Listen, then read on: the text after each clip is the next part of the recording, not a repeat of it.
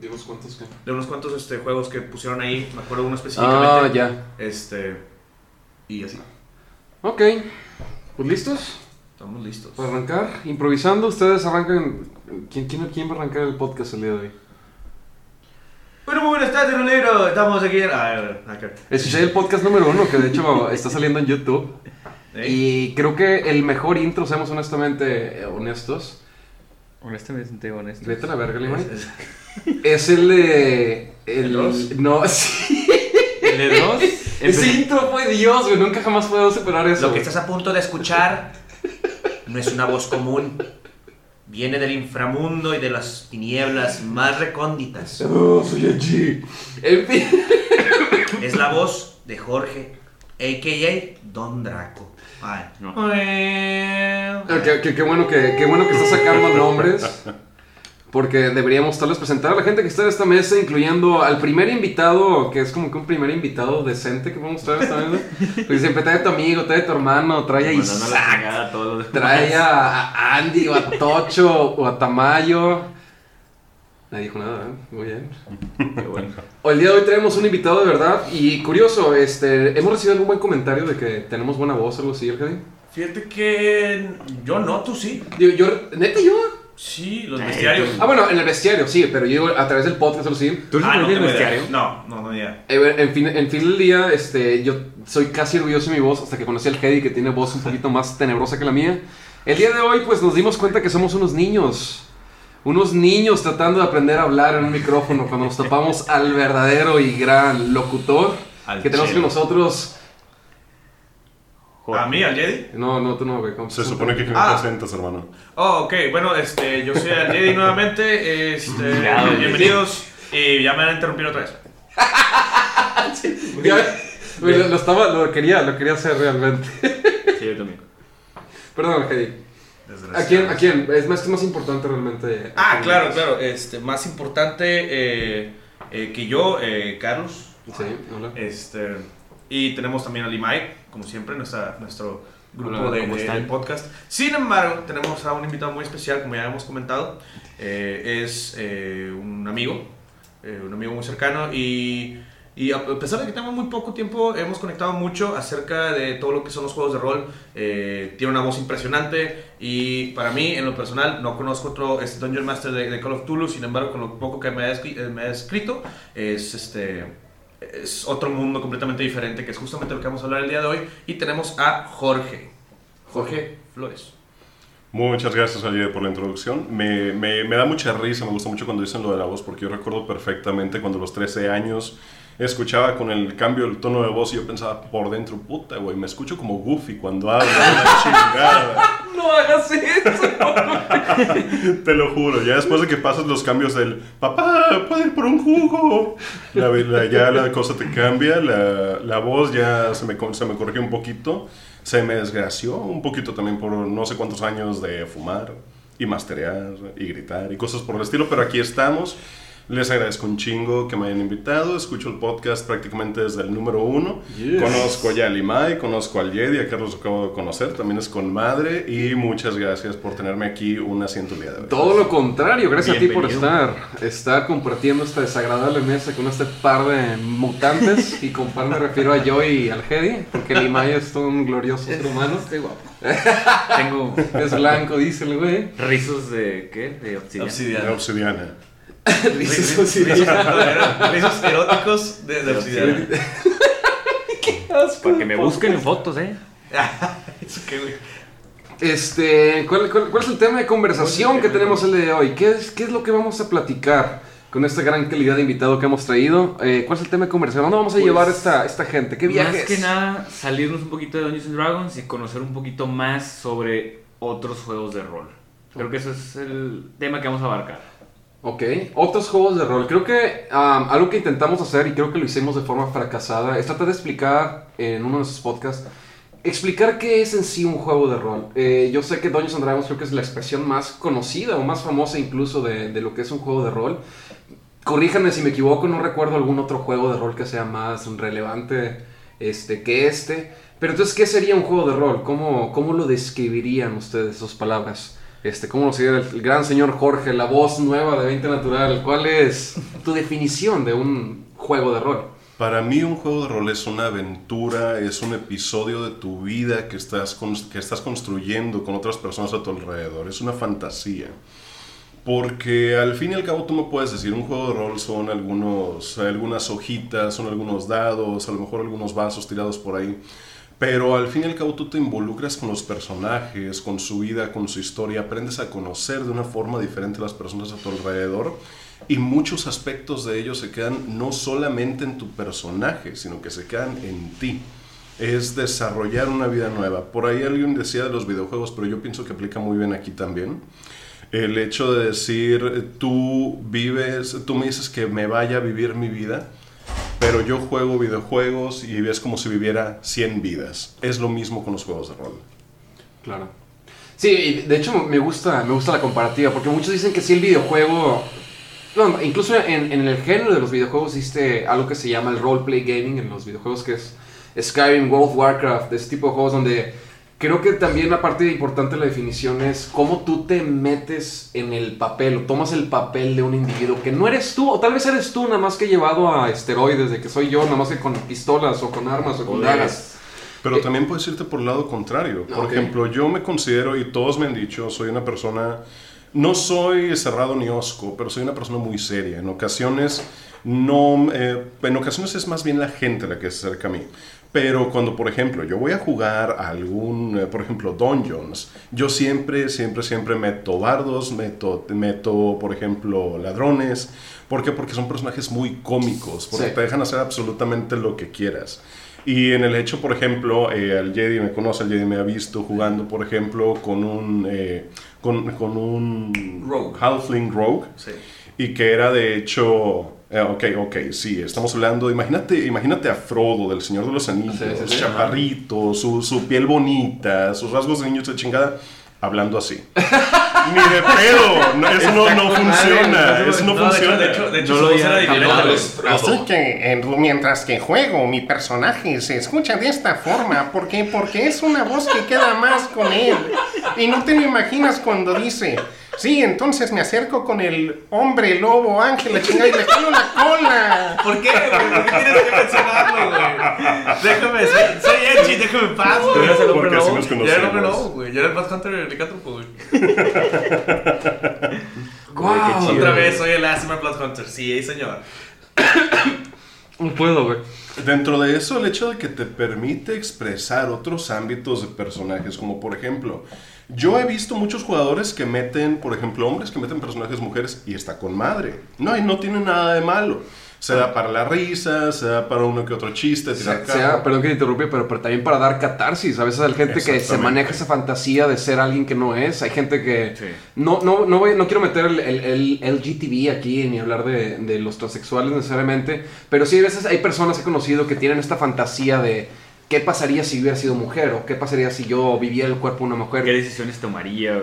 Ajá, ¿cómo sería yo como persona? ¿Qué camino tomaría? Y creo que el juego de rol en sí te abre esa puerta para experimentar esa parte de ti que a veces pues es tabú también, no puedes llegar con la gente, no puedes llegar al mundo y decir de que, güey, quiero experimentar qué sientes ser mujer sin que te llegue una ola de prejuicios o todo el desmadre que hay ahorita. Entonces, este, creo que también es parte importante para experimentarte quién eres y descubrir qué otros lugares puedes conocer de ti que no conozcas o experimentar cosas que igual desconoces. Claro, pero bueno, para terminar de complementar el punto, me, hay muchas mujeres que meten personajes hombres.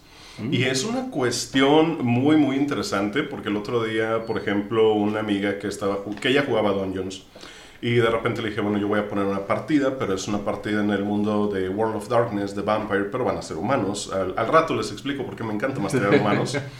Eh, pero ella no tenía como que una idea completa o concisa de exactamente cómo era el personaje. Okay. Y le dije, bueno, eh, para hacerlo más sencillo, yo le dije, yo hago tu personaje, dime cómo quieres que sea. Pues bueno, yo me imagino un personaje enorme, barbárico, súper fuerte, así, grandote, que su padre lo torturaba haciéndole comer pedazos de su carne y yo güey, ¿en qué me estoy metiendo aquí? Esto, esto, no es lo que esperaba. Y eventualmente, claro que no hice algo así, pero pues de ahí puedes tomar muchos datos. Sí. Es un personaje agresivo, quiere que se comporte de tal forma, etcétera, etcétera. Pero eso es algo muy, vamos, es muy interesante, los ámbitos y permisos que te da esta interpretación, que al final es como actuar para hacer una historia nueva para los demás y para ti mismo. Okay. Niños. En fin, el chiste es, tenemos muchos personajes de diferentes, eh, eh, eh, ¿cómo se llama? Diferentes dif- psicologías, comportamientos. Sin embargo, lo bonito es cuando entras a un mundo nuevo. Entras a un mundo nuevo sin saber qué eres, sin saber qué vas a hacer, sin saber cómo va a funcionar tu personaje. y es donde vamos a entrar lo que son las, las diferentes mm, partidas, diferentes juegos, diferentes, ah, ¿cómo decimos? Juegos de rol prácticamente. Entre ellos, eh, de hecho, vamos a empezar con la pregunta del día. Ah, de- vamos a checar entonces. Este, no, y qué bueno que venías con el. ¿Cuál fue el juego que decías de Vampires? Vampire. The Vampire, Vampire, sí. Se llama Vampires el juego. Eh, ¿verdad? bueno, es una. sub- el universo es World of Warcraft. No, qué pendejo, Ah, claro que no. ¡Oh! Ya están los comentarios. de- ¡Oh! Este, el, el universo es World of Darkness. Ok. El juego más conocido y lo vas a encontrar por cualquier World parte. of Darkness. World of Darkness. Tiene que ver algo con esta madre del universo cinemático oscuro que quería sacar Universal. Lo estoy cagando. Hasta- Que hablan de las momias, Drácula y el hombre lobo y cómo No, se es, juntan es en el universo. Monsterverse, algo, es, es un poquito diferente. Que literalmente creo que es el universo que iniciaron. Pensando en El Señor de los Anillos, eh, uno de los escritores que empezó con la historia de la momia, con la historia de eh, Frankenstein, incluso Drácula, todos esos, esos, sea, es los un nuevos monstruos canon, monstruos canon, monstruos clásicos, son parte de un universo. Entonces no sé si iba por ahí más o menos. Claro. la- No, digo, no, no. Es, eh, por- es um, un poquito como lo que sería Dungeons, pero decir, bueno, tenemos. Bueno, eh, voy a empezar de otra vez porque es un poquito difícil. Eh, vampires eh, son básicamente vampiros. Ok. Se dividen por clanes, eh, tienen sus propias reglas, etcétera, etcétera. Pero dentro de ese tipo de mundo de World of Darkness de la compañía White Wolf, también existen, por ejemplo, los juegos de Werewolf, eh, Hombres Lobo. Existen los juegos de Mage, que son magos, que son esos tres son los más conocidos. Después de eso se encuentra, por ejemplo, lo que es Changelings, donde tú interpretas un hada. A lo cual tú puedes decir, güey, soy una hadita, qué pendejada. Pero puta, te pones a leerlo, sobre todo la cuarta edición. le dieron un cambio edición. tan cabrón. Es algo, eh, te, te separas completamente de, de un universo que nunca fue así como que pura fantasía.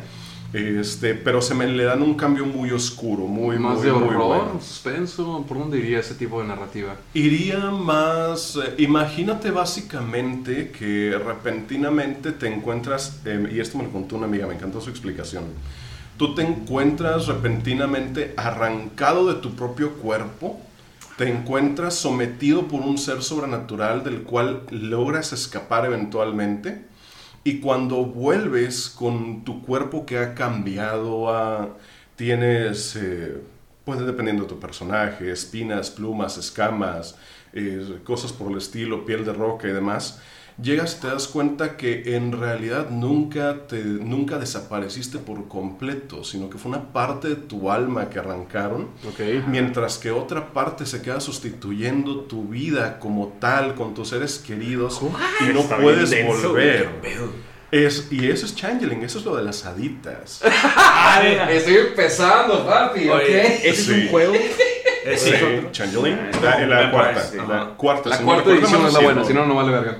No, no, ahora chinga su loco, madre, a la mía D&D, güey. Vamos a mandar al carajo 20 Pues sí, natural y vamos a hacer, güey. Vamos a jugar otras cosas, hay que salirnos. güey. De hecho, y, que- y gracias por la explicación, de hecho me encantó, creo que se me hace excelente apertura para que la gente entienda que no todo lo que es juego de rol es Dungeons and Dragons y chingó su madre. Hay un universo completamente interesante, cabroncísimo detrás del mundo de, del juego de rol en sí.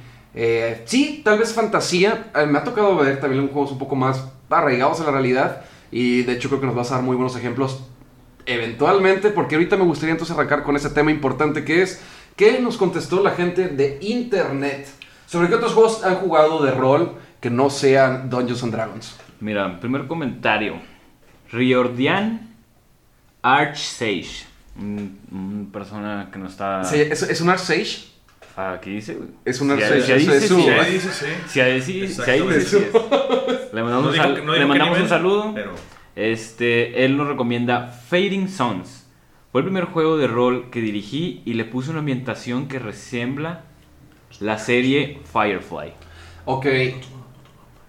Gracias por la respuesta. Número dos, chinga tu madre porque no explicaste nada. Ok, quiero, no, quiero nada más entender. ¿El, el juego, ¿Cómo se llama el juego? Fading Sons. Eh, ¿te Fading? Songs, no. ¿no? Ni más. ¿Y en qué estaba, en qué serie está basada? Firefly. Yo creí que era Firefly. tenía- Firefly, claro, es un clásico. Wow. ¿Cuál- cuál Eh, es Firefly? eh, ¿no, no, ¿No han escuchado de Firefly? No. Güey, Es- eres, suena. eres una Es una biblioteca, rol. Estamos No, eh, bueno, el programa de Firefly Es- el, el sueño húmedo de los, de los shows de sci-fi que se tienen un coitos interruptos de lo más ojete que te puedas imaginar. Ok. Ese, si tú has escuchado, por ejemplo, ustedes conocen Star Trek, ustedes conocen Star Wars. Sí. Bueno, en, en calidad, en fama, en holy fucking shit, era el equivalente para series de televisión. Eh, eh, fue hecha por Josh Whedon Ok. a principios del dos, de los 2000, no si no mal No recuerdo. mames, no están. Este, salen actores, actorazos, salud. Gracias. Como por ejemplo, mm, este batito, el de la serie de Castle. No me, no me acuerdo el nombre ahorita, pero eh, super actores, super bien hecho el reparto, una super historia y todo. Montones de referencias hacia otros universos, como por ejemplo se ve en una escena que aparece una ametralladora.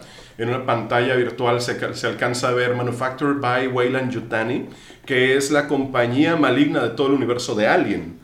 Bueno, Ah, eh, duró una temporada. Ok, entonces. Eh, es, esa serie despegó el interés y la carrera de Josh Whedon. El problema es que en su momento no pegó lo suficiente para la, para la, para la, mar- para la compañía que lo estaba haciendo, que no recuerdo cuál era ahorita. Pero si le hicieron un juego de rol, te lo aseguro que va a estar muy bueno. Naves espaciales, sci-fi, extraterrestres. Es como una especie de mashup entre, entre todo, Entre o se enfoca en, en el extraterrestres, en el espacio exterior, Eh, en naves el sci-fi por dónde va. espaciales. Naves espaciales, sci-fi original. Ok, Es ok. muy, muy Fíjate que bueno. nunca, me- nunca he jugado una, algún juego de rol en el espacio sci-fi. Pregúntale a Tamayo con los aliens y. Gracias a Dios no estuve en esa sesión. Ah. ¿no estuviste Yo en no estuve aliens? ahí. Sí. Pero yo no quiero. yo mostraría aliens. Eh, se aplicó unos aliens en Es una que la, la- la Pero diferencia aliens, es. el xenomorfo. Le hicimos parodia porque Sí, sí. usamos mucho D&D como un puente para expresar, eh, explorar otros lados. En vez de agarrar un juego de steampunk y agarrar el juego de rol de steampunk, lo que hacemos es convertir el juego de Dungeons and Dragons, que ya conocemos la regla, nada más que actualizarlas o cambiar el sabor de, por ejemplo, en vez de ser un warlock, vas a ser un güey que usa dinamita. En vez de ser un, un ranger, vas a ser un güey que usa pistolas. Entonces, nada más es Vale. traducirlo a algo que se sienta en un mundo diferente que no sea En necesariamente... de una ballesta tienes una pistola Usando- o algo por el Ok, estilo. Usando las reglas de Dungeons and Dragons. Exacto. Sí, Que que ya ya las conocemos. saben, realmente que es la parte. Porque creo que Sí, es lo libre, ¿no? Tener que empezar sí. a aprender las reglas desde cero. Sí, empezar con, lo, con el sistema de juego desde el principio te, te acostumbras a la larga, pero siempre es, hay una curva de aprendizaje. Y de hecho yo estaba viendo lo que era la, es el juego de rol de Aliens, que yo el que, el que conocí hace algunos años, era, como ustedes mencionaban, un homebrew, eh, reglas que también hay un montón de historias para ello, pero eh, hace relativamente poco también sacaron el juego oficial. Y lo, lo empecé a ver, lo tienen de hecho en una tienda. ¿Se pueden decir nombres de tiendas, restaurantes? Sí, sí, sí.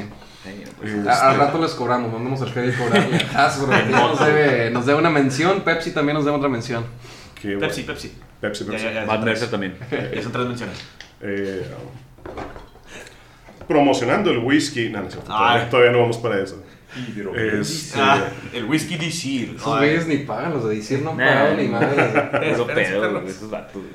Por el TEC, por la rotonda del TEC, hay una tienda, bueno, es un restaurante, de hecho, de juegos de rol. Este se llama. Ah, creo que sí sé cuál es. Vamos. ¿Cómo se llama? Recuerden. Digo, no, no, es el que tú decías, ¿no? Que. No. Ok. Ah, ¿Qué es no, me acuerdo ahorita, pero en un momento más me viene la idea. Bueno, el chiste es que tú puedes ir ahí. eh, tienen juegos de rol, Sí. tienen los libros, tienen dados, tienen figurines, tienen mesas. Está perfecto para ir a jugar ahí.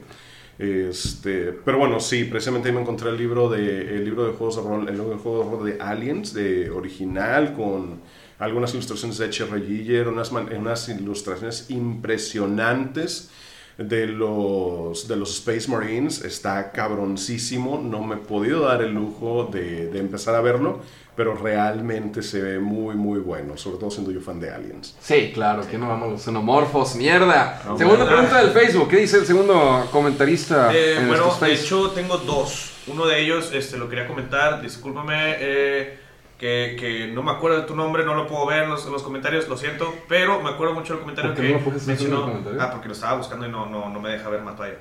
Este. Tantos comentarios Sí, tenemos, ¿eh? comentarios. Pero un saludazo. ¿verdad? Pero le das a ese tipo Ah, ah, random. ah, Tú a ti. sabes de a quién ti, estoy persona, hablando. persona promedio. Este, No, ah, dale, el chiste es que eh, eh, era, grosero, era, güey. era referencia a Megamente, güey. Váyanse a la chingada, güey.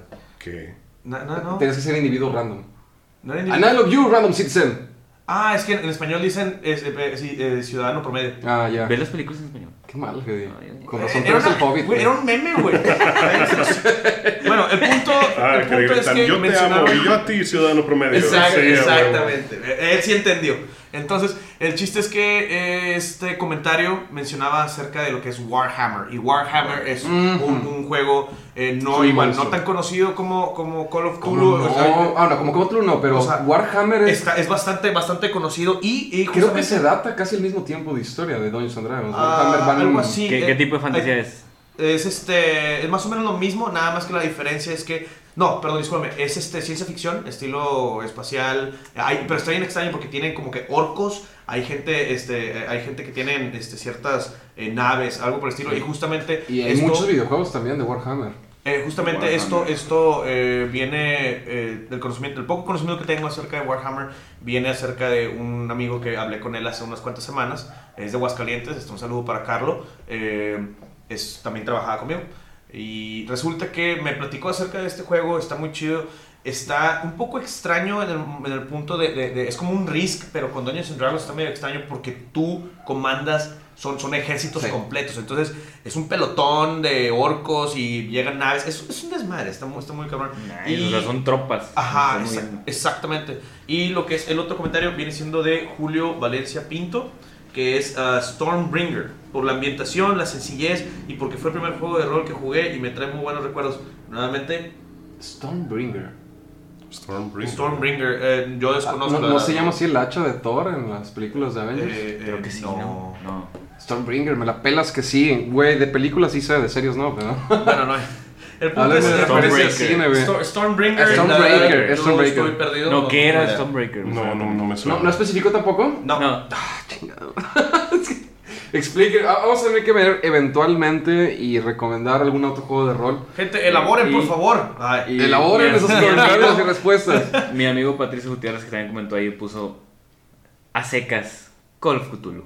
Ah, Y ya. eso no necesita explicación y no necesita explicación porque tenemos aquí el genio de... Y vamos a ir Sí. para allá.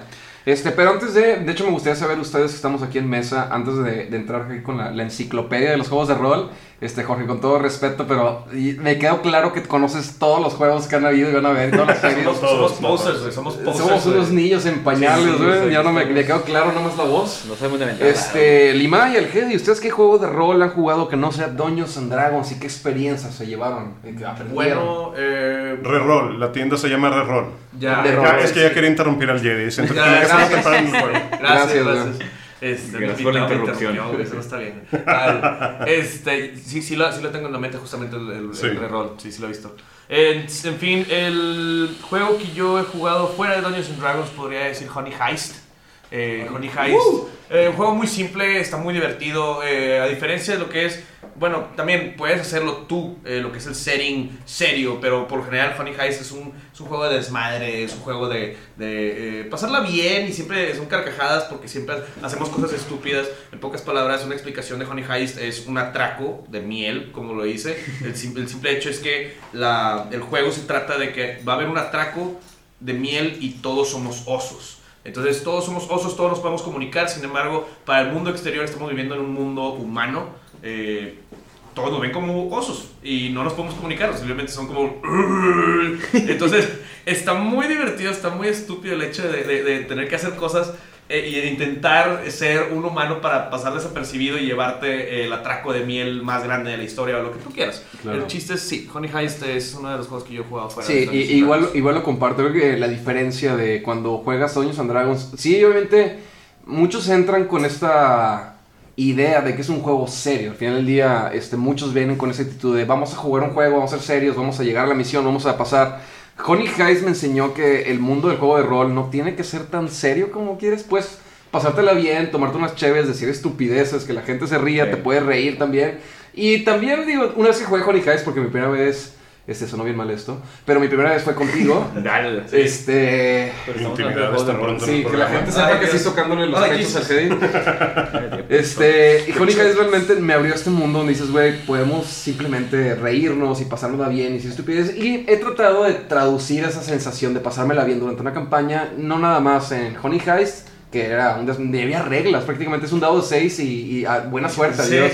De hecho, el, el, el Player's Hand- Handbook Son dos este, páginas. ajá, la- la- literal, las instrucciones es una hoja, es un PDF donde dice, la regla es bien sencilla, ¿quieres miel? Adiós. Y es que, ok. Entonces se abre mucho para la imaginación, la creatividad, la improvisación, el juego de rol. Este, y ese fue mi juego. Lima, ¿tienes algún otro juego que agregar? Pues el único juego que. El único juego que he agregado es. Digo, agregado. Que he jugado yo, aparte de Dungeons Dragons, es. ¿Cómo se llamaba? Kill the Witch o. Kill the Witch. ¿Sí se llama así? Sí. Ah, la tiene. Witch the Kill. Witch the Kill. No, no. Kill the Witch. Went. ¿Qué? Este, este no, juego. no, no, no, perdón, discúlpame, te, te acabo de interrumpir. La acabo de interrumpir a A Levi. ver, ¿por Y no se llama Kill the Witch, se llama The Witch is Dead. Ándale, cierto, güey. Sí, yo, yo sé que me Mensos. cagando, güey. The Witch is Dead. La bruja está muerta. Este juego también está padre así como que para un- una sesión. Porque se trata de que tú eres como la mascota de una bruja. Pero tienes otros compañeros, pues es- son varias mascotas. Las brujas tienen gatos, tienen... De El que zorro, un La zorro, famosa. un pez y así. Y entonces de repente amanece y la bruja está muerta. Entonces tú y tus amigos animales tienen que ponerse de acuerdo, ser amigos, porque esa vez la cagamos y estamos todos peleados. Tuve que cuchillar a todos. Digo, y un pescado asesino, estaba bien mal eso. güey. No era un pescado asesino, era un pescado endemoniado. Endemoniado. güey. Está poseído. güey. Entonces, la, la dinámica. Es que el jugador también estaba endemoniado, ¿sabes? ¿Cuál, cuál es? el objetivo es que. El des- objetivo es encontrar al asesino y hacer un sacrificio y revivir a tu ama, tu bruja. está padre, está así como Honey Heist, es como una sesión, te diviertes, dices tus pendejadas, cada quien habla como animales, entonces está bien- estuvo chistoso. güey. Está divertido. Una liebre. Y pues más que nada es lo único que he jugado fuera de, de Dungeons and Dragons. Dungeons No he tenido el placer de jugar Call of Cthulhu, este y todos los demás. Yo la verdad sí estoy muy interesado en jugar Call of Cthulhu. Y la verdad, eh, eh, honestamente, yo creo que eh, aquí Jorge presente me puede, me puede instruir un poquito más. La verdad, para serte sincero, te lo había comentado este, en, eh, este, en tu boda. La, la... Traté de leer, es una lectura muy pesada, está muy lenta, o sea, es muy de, de- de tener paciencia. eh, la- las mecánicas están... Oh, Bueno, yo, yo vengo de Dungeons and Dragons, entonces el- la, el- la mecánica de lo que es Call of Cthulhu está muy eh, complicado, me refiero, está elaborado, demasiado elaborado, aparte de que pues no es un, un- un juego en el cual tú puedas ser un este, paladín y puedas meter ese chingazos por todos lados. Eres, eres eh, si no mal, eh, corrígeme si estoy mal, pero eh, son investigadores, son, son, es como un investigador que están buscando eh, cosas de cómo cerrar un, un- un sello o algo por el estilo, alguna maldición de Tulu o alguna de las entidades que están dentro del el mundo Lovecraftiano, ¿no? Vamos Sí y no. rapidísimo. Prepárense. Tomen asiento, pónganse el cinturón de seguridad, güey, porque vamos bien lejos ahorita. Eh, Me gustaría ver antes que nada, porque, eh, digo, igual para la audiencia que no tenga contexto mucho, creo que Cthulhu es un término que puede resonar así de que en tu cabeza. Y es algo que también se dando cuenta que es interesante ahorita que mencionaste el juego de Aliens y ahorita que mencionaron este, algunos otros juegos de rol, eh, que casi siempre basan en un universo existente. En este caso, eh, quiero, quiero arriesgarme a decir que D&D está basado en el, en el mundo de Tolkien. Este, hablando de los orcos, de los magos, tipo, no necesariamente el Maya y todo, pero estamos basados un poquito en esa misma, igual que Como que Warcraft, en ese tipo de fantasía. ese tipo de fantasía. Sí. Y Lovecraft, este, la estoy cagando porque en, en cuanto a literatura no me he metido al mundo de Lovecraft, este, pero es como una especie de contrapropuesta, ¿no? Que venía contra con un mundo un poco más oscuro, más demoníaco y Cthulhu hasta ahorita se suena mucho como en parodias de que esta personificación del diablo, este, eh, lees el, el libro de los demonios y Cthulhu es el dios que va a salir del mar para destruir el mundo. Es prácticamente una especie de Satán, pero versión versión más, ajá, digo, Lovecraft pues que lo creo, entonces, Sí. eh, dude. no, estoy hablando es más eh, literario, menos religioso, Ah, más ok. literario, pues. Ok, ok.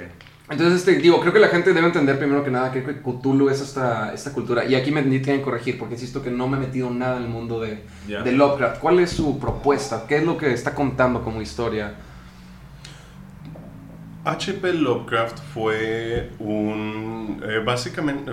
eh, fue el creador del término de terror cósmico. Ok. Básicamente, Tulu es efectivamente es, un, es uno de los antiguos, es un dios mayor, por así decirlo, pero él no tiene el más mínimo interés como tal en el ser humano. Ok. Eh, hay una, y de hecho la mayor parte de las entidades, de los dioses, de todos los mitos de Lovecraft, hay una forma que yo vi un, un día en un post muy bonito que me encantó, me, me encantó y si me permite me gustaría mencionarlo. Adelante. Imagínate que el hecho de que tú tienes, tú quieres llamar a un dios mayor, ¿para qué? Para que te haga más rico, para que tus calzones sean rosas, para tener más dinero, para tener menos dinero, lo que tú quieras, es lo de menos.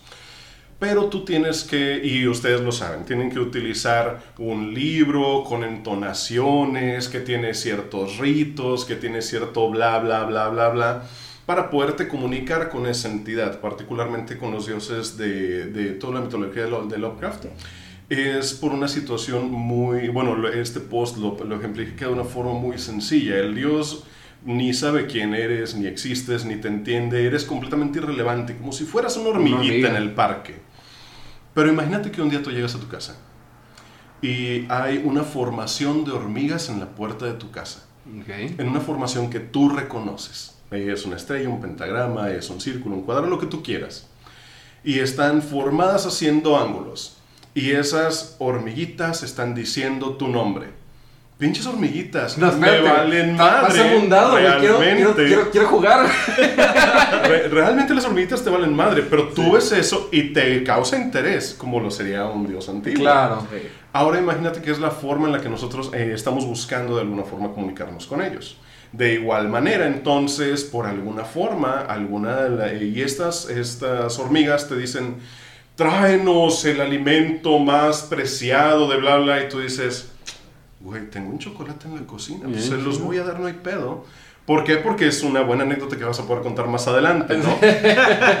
Ahora imagínate que eres la hormiguita y tú estás pidiendo algo en particular, pero la entidad cósmica no tiene ningún tipo de conocimiento acerca de tus costumbres, acerca de tus valores, acerca de nada de ti. Claro. Y la hormiguita dice, bueno, eh, quiero que hagas que tal hormiguita me ame.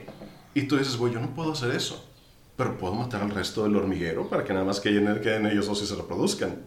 Y entonces la hormiguita que pidió el deseo dice, holy fucking shit, ¿qué he hecho? ¿Con qué? Oh, nice. Oye, Ahora. chingados. No voy a dormir el día de hoy, güey. Esto, esto, esto me dejó pensando, güey. me voy al podcast, ¿cómo- güey. cómo Voy a comunicarte con no Dios? Chingues, güey. Carlos, Carlos, a, a- la chingada esta creatividad, güey. O sea, ese pedo. No, eh, ya, eh, Es, es un post robado, es un, es un post robado de Facebook. Bueno, no Lo, lo manejo mencionado, muy bien. pero- Se me sí, hace muy pero buena forma de el manejar la idea de la relación de De Dios y los está bien chido eso. Wow. Realmente eh, todo lo hombre, que ¿no? es eh, lo que es Lovecraft eh, él- es una de las cosas más interesantes que de hecho estaba leyendo también por ahí el otro día. Él lo que hace es plantearte una historia donde te menciona una determinada entidad.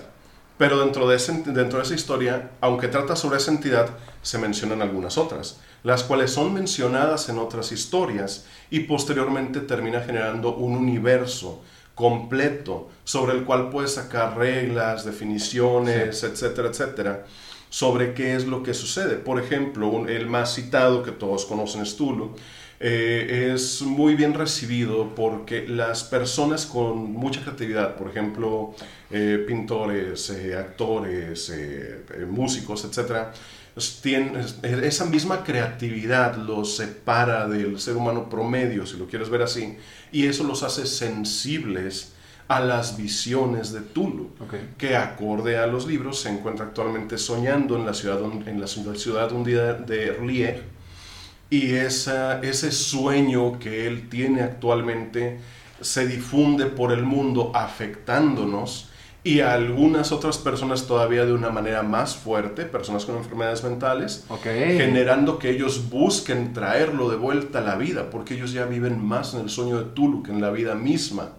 Y piensan que en el momento en que él vuelva es cuando ellos van a volver a vivir. Es una reflexión, Sí. sin embargo, básicamente es el término del mundo, porque en el momento en que Tulu vuelva se va a acabar todo. Claro. Y no es la única, y no es la única deidad. Es que es, un, es uno de... Entonces, déjame ver si más entendí, porque me, me llamó la atención como músico y espero que ustedes también les haya Claro, que sigan las antenas. Entonces, Lovecraft propone, bueno, sí, Lovecraft, pues sí, el juego ya, ya tal vez se expande más, o le estoy cagando, ustedes me corrigen, que de alguna forma el sueño de esta, de esta criatura de, de Cthulhu se llega a manifestar en la vida del mortal, por así decir, y uno de estos rasgos es la creatividad. La creatividad viene a raíz del sueño de este dios. No, la creatividad te hace sensible al sueño de ese dios. Ok, y cu- cuando te pasa esquizofrenia, que es, me imagino que eres más susceptible todavía y te atrapaste en ese... Es eh, más o menos, pero el juego no va directamente por ahí. Ese es el lore nada más. Ese es el parte del lore. Y, Nice. de, y de ahí, porque la verdad es que si empezamos a hablar de ahí, podemos irnos horas y horas, porque hay Sí. tantas deidades y demás. No, olvídate, yo estoy comiendo palomitas. Puedo Hey. seguirme siete días aquí y seguir hablar hablando, Tenemos que vender este podcast. El pendejo que está venido solo, es el mejor podcast hasta ahorita. La, eh, por ejemplo, el- en el juego tú eres una persona X, normal, común y corriente. Me gusta hacer una, una, eh, una indicación muy importante aquí. El juego originalmente, pero no exclusivamente, se, eh, se maneja en los años 20. Ok. ¿Por qué? Porque es la época en la que es la época contemporánea de Lovecraft. Sin- y hay muchos juegos que se pueden hacer, la mayor parte de ellos eh, precisamente en los 20, pero mucha gente lo quiere poner a huevo en Estados Unidos y a huevo cerca del agua. ¿Por qué? Sí. Porque Tulu, ser marino y Estados Unidos. Eh, no es obligatorio, señores, no es obligatorio. Al contrario, imagínate todo lo que puedes hacer con tus leyendas locales para traer eso a la vida. En segunda, se puede jugar perfectamente en el día, el día de hoy. Día Yo siento que le quita un poquito por toda la comunicación, el acceso a la información que tenemos. Sí, claro, el, y demás. internet y eso como que es un handicap que no se necesita. Pero es algo que cada máster puede manejar de una forma muy creativa. Por darte un ejemplo, yo una de las jugadas que más me ha gustado que puse fue precisamente aquí en Monterrey y dije, ok, ¿qué cosas tenemos en Monterrey que puedan entrar dentro de, la, dentro de este mundo? Bueno, voy, voy- voy para allá en un momento. Básicamente tú eres una persona normal. Sí. Puede ser un soldado, un médico, un periodista, un banquero, un X, Y cosa. Y de repente algo entra en tu vida que te hace investigar esta cuestión. Ok. No necesariamente es el hecho de que llega, por ejemplo, un vato y te dice, con este libro debes de, tener que, debes de, debes de evitar que se destruya el mundo. No. Puede ser que un tío tuyo falleció. Ok. Puede ser que viste que alguien entró a tu cuarto, perdóname, a tu casa, y de repente rompieron una pared y detrás de esa pared donde tú no sabías había una puerta. Y dentro de esa puerta había algo que se llevaron. Y lo que descubres dentro te genera una serie de cosas. Eh, todo esto se define dentro del punto de que, nuevamente, no eres un paladín, como menciona el Jedi, no tienes superpoderes. Eres una persona y como tanto tienes tus stats, tienes puntos de vida, tienes puntos de cordura que son muy importantes. Cordura. muy, Tienes eh, puntos de poder porque básicamente la vida se considera naturalmente como magia. Estás vivo, tienes magia. Y en base a eso eh, se empieza a colocar un setting donde te vas involucrando un poco más y más y más. Dentro de todo esto, y yo creo que es lo que más lo define o lo, más, lo que lo más lo separa de otros juegos como por ejemplo este, Dungeons, eh, Robotech o similares que hemos mencionado, es la forma en la que el máster hace o genera su propio universo. Eh, los mismos libros de rol te dicen, tú no puedes poner una jugada de, HP, de Call of Cthulhu si no has leído historias de Lovecraft. Sí. ¿Por qué? Porque si has leído una historia de Lovecraft, el 95% empieza con una, una persona escribiendo una carta. eh, Hermano mío, deseo comunicarme contigo debido a que he presenciado hechos que estoy seguro que no perdonarán mi cordura y el día de mañana terminaré como un idiota babeante en un lugar o peor aún muerto. Pero quiero que sepas que bla, bla, bla, bla, bla. Desde el principio tú sabes que las cosas no van a salir bien. Desde el principio tú sabes que no vas a terminar ganando algo, vas a terminar sobreviviendo. Y todo eso tiene que denotarse en el momento en el que tú estás poniendo la jugada. La forma Claro. en que describes todo puede ser muy bonito, puede ser muy normal, puede ser muy nice. Pero en el momento en que tú entras a tu casa, rompieron una pared, volviendo al ejemplo antes, hay una puerta y tú ves la... Y nuevamente la descripción es bien importante. Ves los viejos pisos de madera mohosos y que chirrían al menor paso que brindas. Las manchas que se encuentran alrededor denotan lo que tú esperas que sea pintura roja, sin embargo sabes que es sangre seca y podrida que habita en ese lugar desde mucho antes que tú nacieras. Las pisadas que se ven en el polvo te indican cómo fue solamente una persona, pero sus pasos no son normales. Puedes ver cómo apoya todo su peso de un lado de una forma en la que tú no podrías hacerlo. La forma en la que un objeto rectangular fue, ras- fue arrastrado del altar que se encuentra en el fondo, con todo el polvo tirado en el piso. Todo eso es lo que le da vida. Eso, tú tienes que meter esas imágenes completamente Sí. para que la persona sepa que algo no está bien y que las cosas no van a terminar No, bien. se sienta inmer- que hay esta inmersión, ¿no? Que te sientas dentro de y al final del día, digo, me queda claro que no es una aventura, no te voy a decir trágica, pero tampoco te voy a decir una aventura de, Feliz. voy en una aventura, no eres, Sí. eh, no eres el hobbit, de- el hobbit, hombre. Sí, el hobbit. Este, y este, y este, no, ese tipo de tono que tienes que manejar, ese tipo de narrativa, tiene- creo que a partir de eso, debes hacer un buen trabajo como DM y ya que te estoy escuchando hablar, digo, no chingues, jugar con este cabrón sería un orgasmo, Sí. carajo. Este, pero sí, es no nada más hacerlo inmersivo, pero también a través, no de lo que dices, sino del cómo lo dices, que entiendas qué tipo de juego va a ser o cuál es la tonalidad que vamos a estar manejando. Y ya me quedó claro, ahorita que estás narrando esta pequeña fracción, ya estoy imaginando el mundo de terror, el suspenso, Sí, el misterio. suspenso. Ya me dieron un par de escalofríos, güey. Ya estoy dudando de metiste- Algedi, sus greñas y sus tatuajes, porque Algedi tiene un tatuaje con un tentáculo, güey. No chingas, Algedi. Digo, ah, por cierto, Lovecraft, mu- muchos Digo, tentáculos, ¿verdad? De, de Lovecraft. Sí, en- eh, cuando yo era cuando yo era más joven, Lovecraft, tentáculo, hentai, todo eso es historia vieja que sí, porque tú sabes. Algo sabían los japoneses. porn. Algo sabían los Oye, japoneses. no, y de hecho también eh, he sabido que ese juego, imagínate que no es solo sumamente trágico, sino también que he escuchado por ahí que te dicen, arma un personaje, arma un personaje y, y no, no le pongas mucho cariño porque he escuchado que muchas veces siempre terminan muertos o terminan eh, con- eh, eh, locos.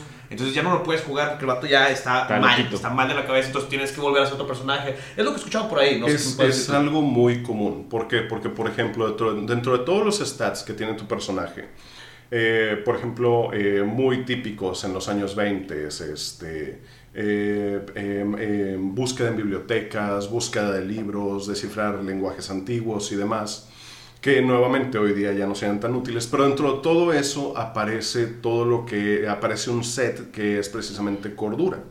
Y aparece otro que es eh, mitos de Tulu. Básicamente, tu personaje maneja una X cantidad de cordura que inicia, eh, se determina al inicio de la partida. Esta cordura se puede ver afectada por una determinada cosa- situación de cosas que tú veas, desde el hecho de ver, por ejemplo, un cadáver, hasta ver, por ejemplo, un ghoul, que es eh, una especie de monstruo, que luego entramos en ese aspecto, eh, te hace perder dado, te hace perder cordura por no ir tirando dados. Tu personaje puede desarrollar una cordura, eh, ¿cómo se le llama? Eh, de corta duración, de corta duración, intermedia, o puede caer definitivamente loco cuando sus puntos de cordura llegan a cero.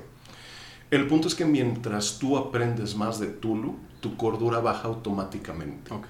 Por ejemplo, por aquí, aquí se maneja por porcentajes. Si tú tienes un, digamos que empezaste con 70% de cordura, pero en el momento en que tú aprendes 5 puntos de mitos de Tulu, que es un chingo, tú pierdes automáticamente 5 puntos de cordura que no puedes recuperar. Mientras más aprende tu personaje, más riesgos tiene de quedar completamente loco. Mientras que una crónica o una... ¿Cómo se les llama? ¿Campaña? Una campaña, sí, vamos. Puede durar, no sé, 5, 10, 15 sesiones porque, Dios mío, las hay muy buenas. Eh, lo más probable es que al final de la misma campaña tu personaje ya no pueda continuar. Y si se avienta una segunda, eh, suponiendo que te quieras animar con ese mismo personaje, es muy posible que no la sobreviva o que termine completamente loco. O sea, terminan siendo dominados por el miedo. Es algo... y voy, vamos a poner un ejemplo. Imagínate eh, que tú tienes, vamos al mismo ejemplo, 70% dados de cordura. ¿Son dados? Sí, son ¿Me dados. pasas más bien? Claro que sí. Eh, tú tienes 70 de cordura.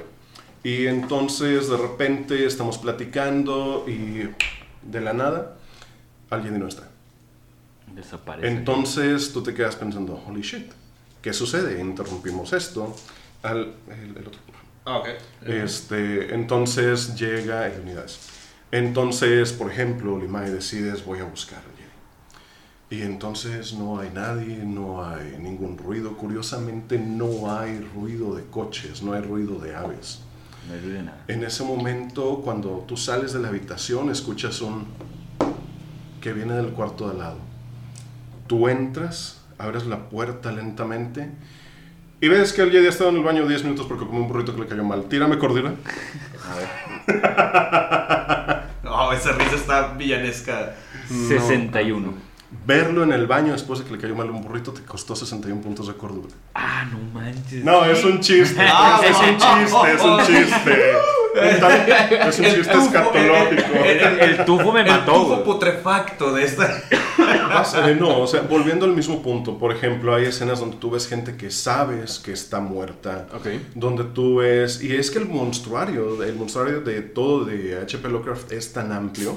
Eh, por ejemplo, hay seres que se llaman ángeles alados de la noche descarnados, que se escuchan tan ojetes como suenan, son- que son tan ojetes como Ni, ni me su asustes, güey. Y Nada más con que digas ángeles, güey. Después de leer las descripciones de los ángeles de la Biblia, güey. Oh, sí. What, güey. Ya, ya estoy asustado, güey. Todo, todo esto es información Ah, que tu personaje no puede procesar Sí. y pierde puntos de cordura. El personaje también como persona, si te topas en vida, güey, vas a valer pitos, quieras o no. Te- te- tengo una pregunta, de hecho tengo dos preguntas y, y me quiero arrancar por la más, la más tranquila. Eh, algo, algo que me gusta de D&D y, y dando comparativa, me gusta mucho este, este juego de suspenso. Yo, puede sonar mamón, pero en Dungeons and Dragons también puedes tratar de agarrar esta partida donde se maneje más el suspenso. Igual, Sí. depende más de la narrativa que manejes como Dungeon Master. Lo que me interesa ver es aquí donde entra este elemento extra que yo considero muy importante cuando juegas Dungeons and Dragons. Eh, se puede conseguir de una forma en cuanto te avientas una aventura de, de Lovecraft, este, el juego de rol o el personaje o el- tu arco como individuo al participar en la partida. Porque yo puedo decir, no, pues soy una persona, X. Pero qué tal si quiero decir, no, o sea, ¿sabes? soy una persona y tengo un pasado y tengo un objetivo y estoy buscando completar mi, mi círculo, mi historia y ver cómo me conecto. ¿Qué tanto se le abre este, ese tipo de juegos de rol para un viaje como interno, individual de alguna forma, ¿no? Si Arcady quiere ser este, esta persona que su tío se murió y es un investigador, ¿qué tanto puedes darle libertad a que esta persona se pueda lashar como un jugador de... Este, y platicar su historia y mejorar su historia y llegar a un punto. No sé si. si Tener si como un y todo. Todo, todo, de hecho, en el mismo libro eh, te menciona que tienes que tener varios elementos. Eh, de- y, y te habla mucho acerca de la creación misma del personaje. ¿Por qué? Porque vas a tomar muchos elementos psicológicos del mismo para que el personaje sea efectivamente involucrado y le afecte lo que está viendo. Te menciona, tienes que tener, por ejemplo, eh, una persona importante en tu vida. Ok. Que puede ser tu hijo, tu esposa, tu hermano, tu amigo, tu papá, una persona. Tu perro, John Eh, Wick. Tienes que... es- John Wick, holy. Ya, eh, cuídate, Cthulhu. No, eh, ¿cómo, cómo era este meme de Thanos? Así que truena los dedos y de repente ve que el perro de, de, de John Wick está desapareciendo y luego hace que, holy shit. Bueno, este, algún objeto importante, desde luego, algún lugar donde tú estés, eh, donde tú haya pasado algo importante de tu vida, tu casa, tu escuela, cosas por el estilo. Porque todo esto son elementos que pueden salvar a tu personaje de la locura. En el momento en el que, por ejemplo, e incluso te menciona, si tú perdiste puntos de cordura, tú puedes y tienes una puntuación de 70, si no me recuerdo, 70, 70 o más en algo que tú hagas. Eh, busca de libros, contabilidad, equitación, pelea, y te dedicas a eso, da por la disciplina y el esfuerzo que tú has ingresado, que tú has usado para llegar a esa expertise, ese conocimiento, Sí. ese, ese punto de maestría, eso te da puntos de cordura, porque básicamente estás volviendo al mundo que tú conoces. Dentro de eso mismo, sí, te, eh, te permite hacer un arco de personaje, pero eso, y nuevamente, y esto es algo que ustedes van a estar de acuerdo, tiene mucho que ver con el máster. Tiene mucho que ver con cómo, eh, qué conoce tu historia, cómo lo maneja y qué hace. Ok. No, me, me dio un chingo de ganas de jugar. Fíjate que, de hecho, yo tengo una pregunta, Ajá, sí. este, también de Call of Cthulhu, no sé si ahorita ya queremos hablar de otro juego, pero, este, ¿cuál es el objetivo? O sea, sigo sin entender en sí el objetivo final. Eh, no, en ese aspecto es como Sí, es que hay un Dungeons, objetivo. es muy, muy abierto. Por ejemplo, tú puedes decir, eh, vamos a algo sencillo, desapareció una persona que tú quieres. Y en ese momento tu personaje logra, y con sus amigos, logra rastrear a esta persona, se da cuenta que esta persona ha sido de alguna forma secuestrada por una secta, mientras que pelea con estos sectarios o se de alguna forma logra, ¿cómo se dice? Este, mm, eh, entrar sin ser detectado. eh, logran rescatarlo y demás, pero el sencillo hecho de estar viendo, por ejemplo, ciertos símbolos, eh, anormalidades físicas en los sectarios, el lugar donde tiene todas estas señas, afectan a tu personaje. El, el resultado final puede ser sencillamente rescaté a esta persona y me fui.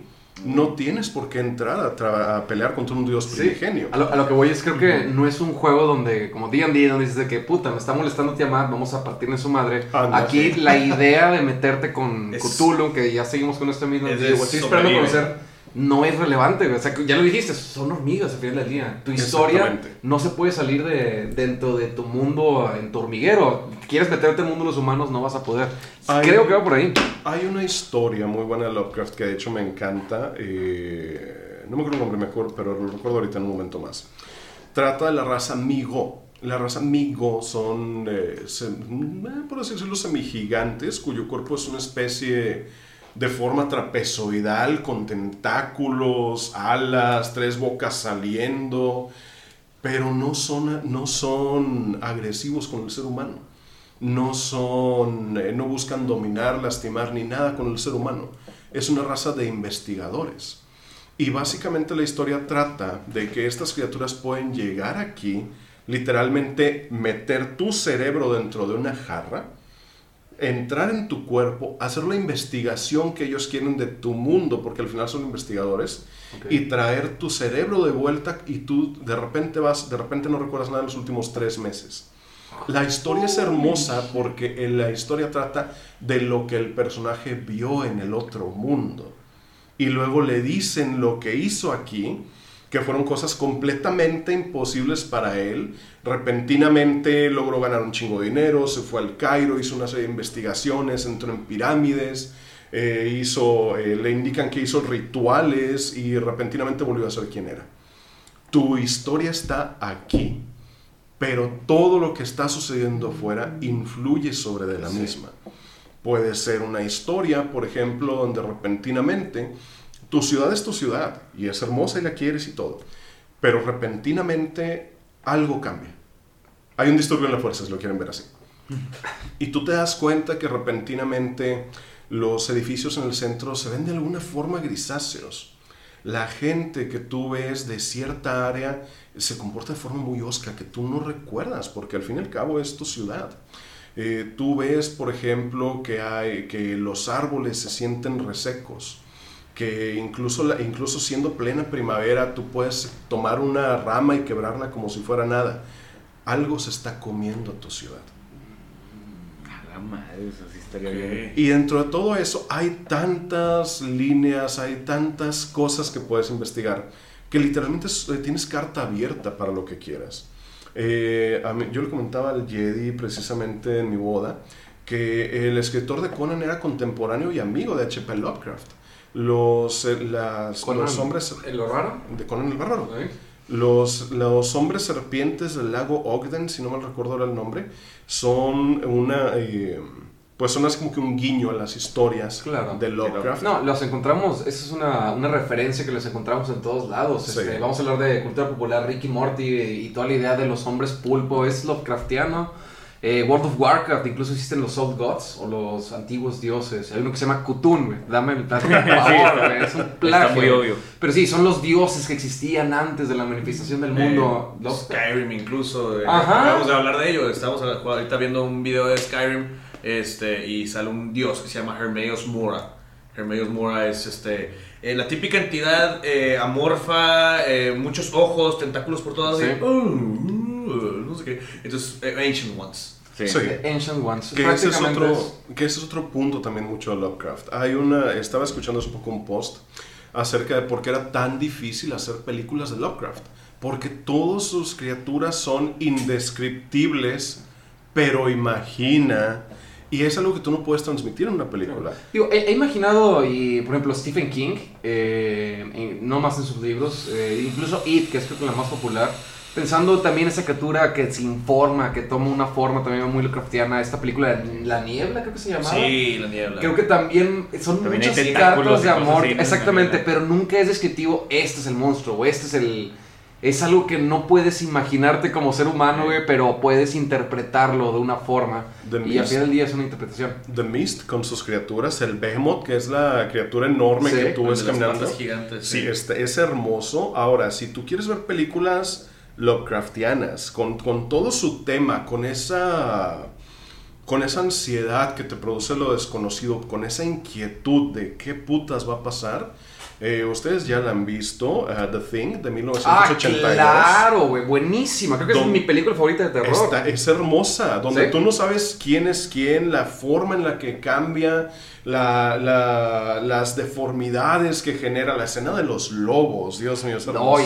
No, eh, digo, además, y yo sé que vamos a entrar en cine, además de la, la obra de arte que fue, este, porque no, no hay CGI ahí, creo que todo es 100% Sí, todo es... Eh, eh, no maquillaje, ¿cómo se llama cuando usas puppets y todo ese tipo de Ah, cosas? Marionetas. Marionetas, sí, puppets, o- son efectos prácticos. efectos prácticos, vamos. sí. Y, Sí. güey, hazme el chingado favor, se ven reales, pero reales, si te lo subrayo, güey. Fue una Es obra de arte. es lo chido de los, pero de ¿sabes los qué? De los 80. Sí.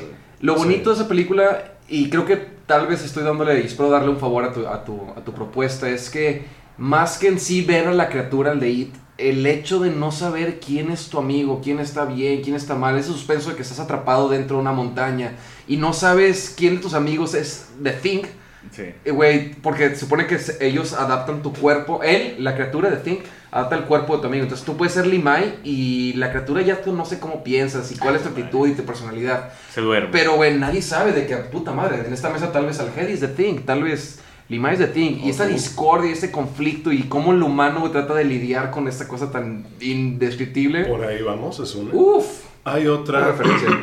todavía mejor que esta es, es un clásico y realmente es, es de culto, pero realmente mucha gente no lo ubica. In the Mouth of Madness, No creo la que es del conozco. 92, 94. Te habla, te habla de un escritor que todas sus obras son, eh, le dice quítate que ahí te voy a, a J.K. Rowling, a, a todos. Este, es una Yes. cosa de, es una venta obscena, obsesiva. Y la persona, y el, eh, tienen que ir a buscar al autor. El personaje, ¿cómo se llama? Sam Neill, el actor que es el mismo Jurassic Park, Ah, el sí. doctor. Sam Neill. Eh, él es el que va con otra chica a buscarlo a su pueblo natal y se van dando cuenta de cómo todos esto, toda la ciudad natal es toda la representación de Lovecraft. Hay una escena hermosa donde ves una mujer, este, no sé, en sus sesenta y pocos, eh, la, la- la abuelita, así con su chalcito, lentitos, el cabello cano en un moñito, eh, que dirige un hotel y es algo precioso y el tipo llega y se hospeda y esperamos que le guste mucho nuestro blan- nuestra ciudad y etcétera, etcétera, etcétera y se va. En donde, donde se hace el cambio de punto de vista de la cámara, ves cómo de la cintura hacia abajo su cuerpo empieza a cambiar, volviéndose una especie de tentáculos. Uno de ellos sostiene un hacha mientras el esposo de ella está sometido con un tentáculo eh, eh, eh, impidiéndole hablar, sujetándole la boca y tiene partes del cuerpo que han sido cortadas por la hacha. Los efectos especiales son muy principios de los 90, si lo ves con un, poquito en ese aspecto, si, si le das esa concesión, es una película preciosa, realmente de las mejores. Aunque yo creo que la mejor es una, no es una película corta, es una película de alrededor de cuarenta y tantos minutos, no es un short film, es una película de cuarenta y tantos minutos del 2005, en blanco y negro, muda, sobre la película, sobre la historia Huevos. literalmente de The Call of Cthulhu. Con, unos con un presupuesto bajo, pero hicieron valer cada centavo. Qué bueno. Es, es- es- es parte... Es curioso, ¿no? Porque qué, qué terror o qué miedo de la psicología del humano estás abarcando con Lovecraft y es el miedo a lo desconocido, ¿no? A que hay en el espacio, que hay más allá de lo que puedes entender. Además, un temazo increíble y como dices, ya no me cuenta de cuánto tiempo llevamos en el podcast, podemos llevarnos No podemos llevar días y horas, ya estamos pegando la hora. Días y horas, y yo encantado, y neta, que desde que me sacaste referencia de The Thing, para mí se volvió mi plática favorita de la semana, muchas gracias. este, antes de que quiera cerrar yo con mi pregunta principal, no sé si Alfred y Mike tengan algo, algo que quieran a- agregar, preguntar, porque, el, perdón, el, el tema del podcast y el título Era- ya no se llama Juegos de Rol que no sean D&D, se Call llama... Call of Cthulhu. Call of Cthulhu, güey, chinguen a su madre a los demás. Y se va a llamar así el podcast, mis huevos, se va a llamar así el podcast. Eh, pues mira, yo la verdad, este, pregunta no tanto, más que nada un statement, tal vez una, sí, una pregunta hacia Jorge, eh, antes de un, un statement, eh, una declaración, y es que a mí la verdad honestamente me emociona demasiado Call of Cthulhu. Eh, fuera de todos los juegos de rol, yo creo que es la... la, la Es de los- edgy. Eso es edgy, se ve bien edgy. Este, de los... la cordura. Este. Llévame Tulu. Este, no, eh, la verdad es un, es, es un mundo que la verdad no he leído mucho. He estado, investigué un poco, más que nada porque me, me llama mucho la atención estos entes amorfos de, de, este, del mundo de Cthulhu, eh, lo que es Nyarlathotep, este, lo que es, eh, ¿cómo se llama la, la figura amorfa que tiene tentáculos y que si se despierta destruye todo el mundo? Azathoth, ajá. Eh, también Dagón. Dagón, sí. to- todos, todas estas, estas criaturas a mí me llaman tanto la atención por el hecho de que están. O sea, me, enferma tanto el, el- ver estas criaturas eh, eh, nuevamente amorfas que se ven de una manera eh, terroríficas. O sea, no sé, me gusta mucho, como dices tú, ese terror cósmico.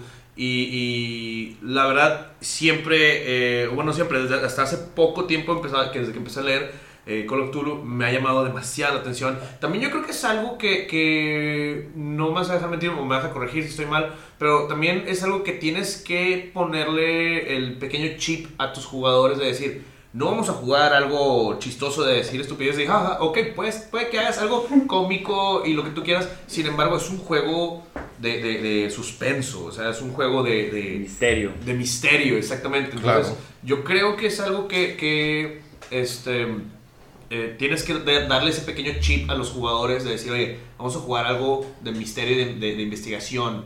¿Sí, no? Supongo. Sí, porque la investigación, bueno, sí, en definitiva y hay muchas formas de hacerlo. Este juego tiene mucha investigación. No es algo, así como lo hemos mencionado dentro de todo, no es tan fácil como, mira, ten- tienes tu cartita de nos llevamos a tu hermana, estamos en el obispado. No, no la. Eh, obviamente, eso es, obviamente es algo que tienes que, que tienes que poner dentro de la cabeza de tus personajes. Es mucho investigar, es mucho observar, es un juego bastante noir, si lo quieres ver así, mucho del aspecto de la, de la investigación del detective old school. Ahora, una cosa que a mí me gusta hacer, que está muy... que en realidad para mí funciona mucho, es, por ejemplo, esto no lo hice en un juego de Tulu, pero aplica perfectamente. ¿Nos tienes un one shot? Ah, no, hoy no. Ah, Este, yo le Ya, comento... se acabó el podcast, chavos. Este. Le comento a uno de mis personajes. Este, uno de mis personajes hace, de otra jugada hace una tirada, efectivamente tiene éxito, logra, logra entablar conversación con una criatura que no es una... No es, el, no es un dios como tal, pero en este caso es una criatura que tiene dominio sobre el plano en el que se encuentran y esta criatura habla con el personaje, le da pistas y todo. Pero el personaje tiene que tirar autocontrol porque lo que él está viendo es algo muy, muy cabrón. ¿Cómo transmites eso al resto de los jugadores? Le dices, entonces lo que tú ves y que te está hablando es esto. Descríbeselo a tus compañeros. Nada, Uy, es un buen ejercicio. No sé, no sé qué es. Ok, a, a la gente que no está viendo, No, no, eh, espera, vamos a espera, postear. espera, Vamos a darle un segundo al Imai. Ok, Descríbelo. En, en- en lo que piensan ahora rapidísimo, creo que la gente, porque no va a darse la idea de qué está viendo, Lo posteamos vamos en a el- postear en, Facebook, esta imagen ajá. para que la puedan ver. Y si estás viendo en YouTube, que ya puedes verlo en YouTube, vas a estar viendo la fotografía en este Voy, instante. voy a soñar con esta madre, güey. Oh, Dios, pinche mío, güey. No se los Mira. muestres. No se los muestro.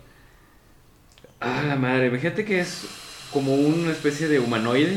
Ok. Dos piernas. Ajá. Y luego es una especie de como cantidad exagerada de siameses pegados y nomás dos, y dos cabezas. Ok, ok. Entonces son como ocho brazos, creo que tiene una cola.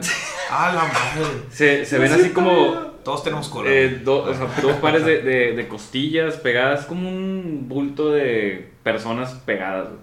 Con dos cabezas y nada más dos piernas. Entonces está caminando así. Ah. Pero está lleno de No. cuerpos pegados. Está bien feo y voy a soñar con esto. Y en ese momento tú haces que los personajes generen una imagen propia. Ya no Sí. están viendo Sí, la ya no imagen, están viendo esto. lo Ellos hacen tienen- suyo. Sí. Porque ustedes dos se imaginaron cosas diferentes, por muy Completamente. definida que sea la descripción.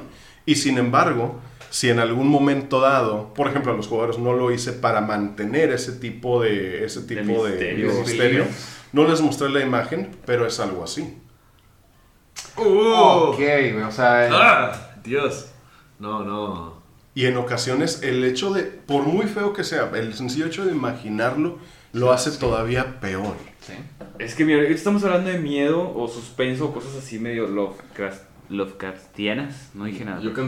Este, yo había pensado en este concepto que acabas de tomar ahorita de que, no sé, tal vez nosotros, hablando ya de cualquier juego de rol, nosotros jugamos Dungeons and Dragons, de repente vivimos el mismo momento, pero a veces me pongo a pensar, ni de chiste mis amigos se lo imaginaron igual que yo me imaginé, o como yo me imagino mi personaje, aunque ya les mostré una imagen, este, o las... Literal, te imaginas. Yo, yo, vez que juego DD, me imagino al güey, nomás con cabello blanco, güey. Me imagino al Fuck you, Imai güey. nomás con un arco, güey. Me imagino a Isaac nomás con dagas, güey. No, No, pero No me eh, da, o sea, sí me gusta esta imaginación. Por eso es como que no me gusta tanto usar tablero así. Ya. Porque me da la libertad de yo imaginarme. Ahorita que acabas de mencionar esto con monstruos, está bien tripiante. No había puesto a pensar eso, que yo les describí algo y Tengo pues, sabrá Dios que se habrán imaginado antes de verlo. Ahora, por ejemplo, ot- otras formas, si, si nos podemos extender un segundito. Sí, sí. Eh, por ejemplo, esta, no, eh, esta fue otra jugada diferente, no fue para Call of Cthulhu. Pero, por ejemplo, yo les dije, bueno, háblame de tu personaje, cómo es, cómo es, cómo es. No, pero es que yo lo quiero hacer. Podemos hacerlo, pero por lo pronto háblame de tu personaje. Entramos en la jugada y creo que ya te lo había comentado a ti. No acuerdo. Les puse hojas de libreta en blanco. Y ellos dicen, oye, mi hoja de personaje. Tranquilos, tranquilos. Neta. Entonces- Eso, eso es un buen día, carajo. Empieza, Chingados. por ejemplo, un personaje. Este personaje me encantó. Estaba escuchando acerca del, del podcast que hicieron de personas con, con discapacidades. Ah, sí. Él menciona, es que yo quiero tener un niño. Quiero que sea un niño de 13 años, si no mal recuerdo, eh, y es mudo. Y yo dije, holy fucking shit, ¿cómo voy a meter algo dentro de eso? Así que les, así que les hice los person les, di las hojas y todos de que, bueno, ¿cómo? Este, no, pues así, así, así. Bueno, tú te le, y empezando con el niño, tú te levantas, ab- abres tus ojos, estás, ves sobre ti un techo de madera. Es viejo, pero no se ve demasiado dañado. Alguien obviamente le ha dado mantenimiento. Volteas a los lados y ves que todo parece ser una vieja habitación hecha de madera, pero se encuentra vacía. En uno de los lados hay una ventana tapiada y del otro hay una puerta. Tú te, eh, te levantas, sí, se acerca a la puerta. Te das eh, y le digo, vas a tirar tales dados. Y él así como que, ok. Te das cuenta que la perilla de la puerta, que debería estar acorde a su edad, por aquí se encuentra mucho más bajo. Él y, voltea y se da cuenta que sus manos son diferentes, es mucho más alto, sus piernas Ya son largas, sus- sus hombros están más anchos y se da cuenta que eh, es claramente un cuerpo diferente. Y en ese momento él grita del asombro y se da cuenta que puede hablar. Logra abrir la puerta y se encuentra con otros personajes.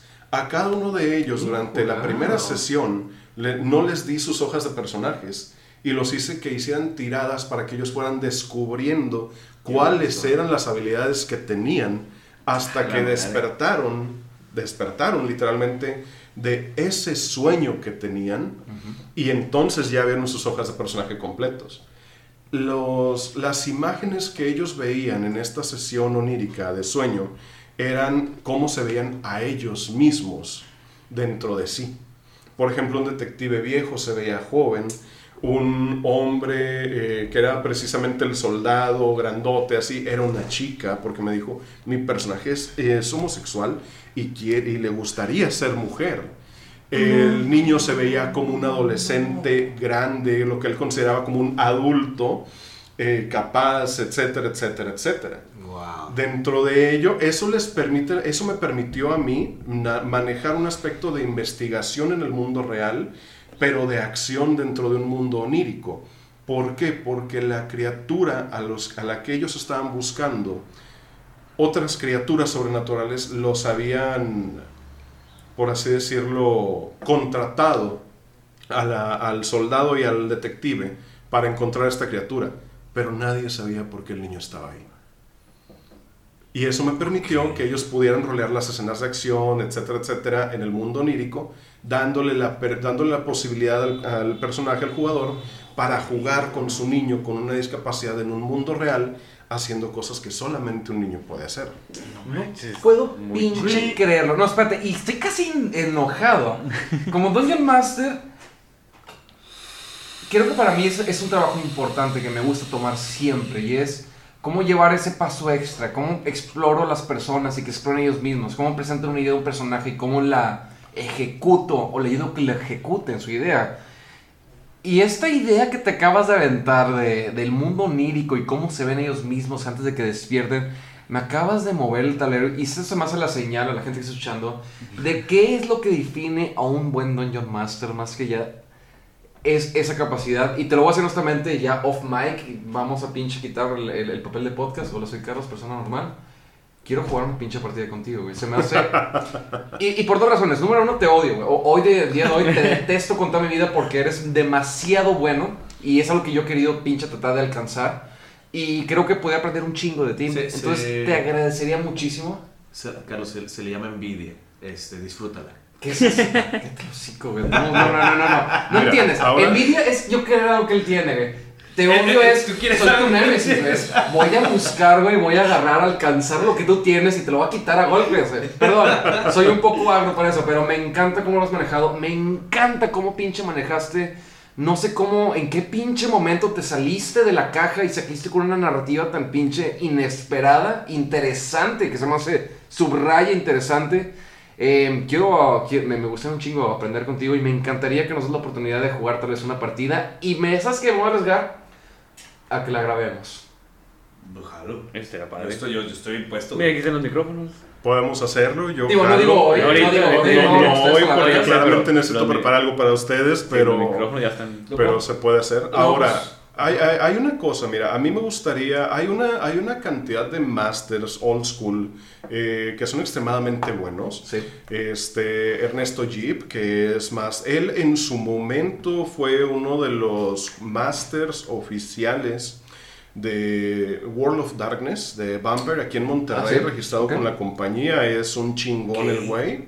Eh, hay otro, este, Pancho, que tiene, que tiene en este caso su propio podcast, eh, no, perdón, su canal de YouTube, que se llama Master Legendario, que él tiene veintitantos años de experiencia en Dungeons, es una pinche enciclopedia andante y siempre Eh, está... Perdón, o sea, güey. es el- es si el- la enciclopedia andante de esta mesa No, me está diciendo no. que hay una enciclopedia andante, estoy cagado de miedo. O sea, no es mames. Raza, este, para los que todavía nos están escuchando, ¿verdad? Sí, güey. Ok, para que nos están escuchando, eh, un, pequeño, pequeño fun fact.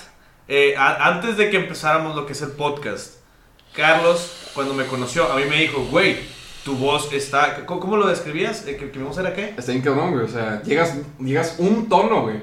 Son dos semitonos, pendejo. Llegas un tono más bajo que yo. Chinga tu madre. Yo me era orgulloso por mi voz hasta que te conocí, perra. Entonces, la gente, Carlos estaba, estaba, eh, tenía este, esta, este asombro por mi, por, por mi voz y le dije, espérate tantito, papi. ¿Por qué? Porque hay un güey que es la voz. Y llega justamente aquí a nuestro podcast en este momento y nos dice, espérate papi, porque hay un güey que es la voz. Sí, Ahora resulta cabrón. que la enciclopedia nos dice que hay una enciclopedia, güey. Ta- Tarea para mí, tarea para la gente que está escuchando, este, vamos a, vamos a, a darle una cacería al señor, eh, ¿cómo, lo, ¿cómo se llama? Francisco, de, Mar- de Master Legendario. Master Legendario, eh, lo pueden encontrar en YouTube. YouTube. ¿Tienes tiene canal? su cuenta de Facebook también como Master Legendario. Chingón, le voy a cacería porque lo quiero en el podcast, carajo, lo quiero aquí, güey. Y aquí lo van a tener.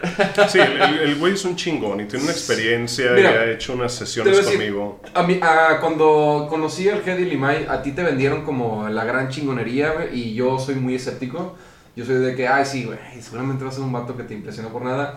Y neta, güey, rompiste expectativas. rompiste expectativas, tienes conocimiento muy cabrón. Sabes de lo que hablas, güey, este, que es mucho más de lo que puedo decir de mí o de este No, no trío yo. de pendejos que estamos en este podcast.